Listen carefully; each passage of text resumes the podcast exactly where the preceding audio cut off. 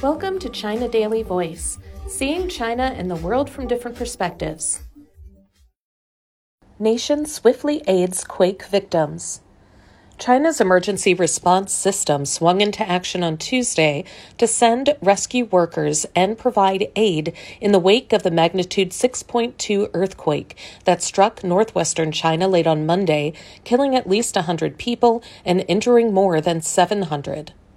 The national mobilization took place swiftly after an instruction was issued in the early hours of the morning by President Xi Jinping, calling for all out search and rescue efforts, proper arrangements for those affected, and further efforts to prevent secondary disasters. The earthquake, the nation's deadliest in nine years, struck just before midnight on Monday at a relatively shallow depth of 10 kilometers in Jishishan County in Linxia, Gansu Province, about 5 kilometers from the boundary with Qinghai Province, the China Earthquake Network Center said.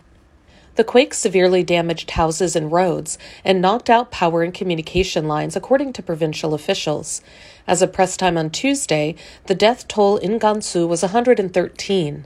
Thirteen others were confirmed dead in Qinghai, in an area north of the epicenter. Xi, who is also General Secretary of the Communist Party of China Central Committee and Chairman of the Central Military Commission, has instructed local authorities to rescue and treat those injured in a timely manner to minimize casualties and closely monitor the situation and weather changes in the high altitude affected areas to prevent secondary disasters. He has also urged allocation of relief supplies to the quake stricken areas as soon as possible, repair of damaged infrastructure such as electricity, communication, transportation, and heating facilities, and proper accommodation of the affected people to ensure their basic living needs. As instructed by Xi, the State Council, China's cabinet, has sent a working group to the quake stricken region to help guide disaster relief work. The People's Liberation Army and the People's Armed Police Force have been instructed to collaborate with local authorities to carry out emergency, rescue, and disaster relief work and do their utmost to ensure the safety of people's lives and property. Premier Li Qiang has also issued instructions on quake relief work.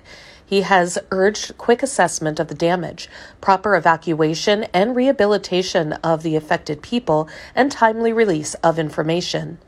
As part of the orderly relief management, emergency supplies such as tents and folding beds have been sent to the affected areas in Gansu and Qinghai. The Ministry of Emergency Management and the Ministry of Finance have allocated 200 million yuan, $28 million, to support quake relief efforts in the two provinces. While 150 million yuan will be used to support relief work in Gansu, 50 million yuan will aid relief efforts in Qinghai, the ministry said in a statement.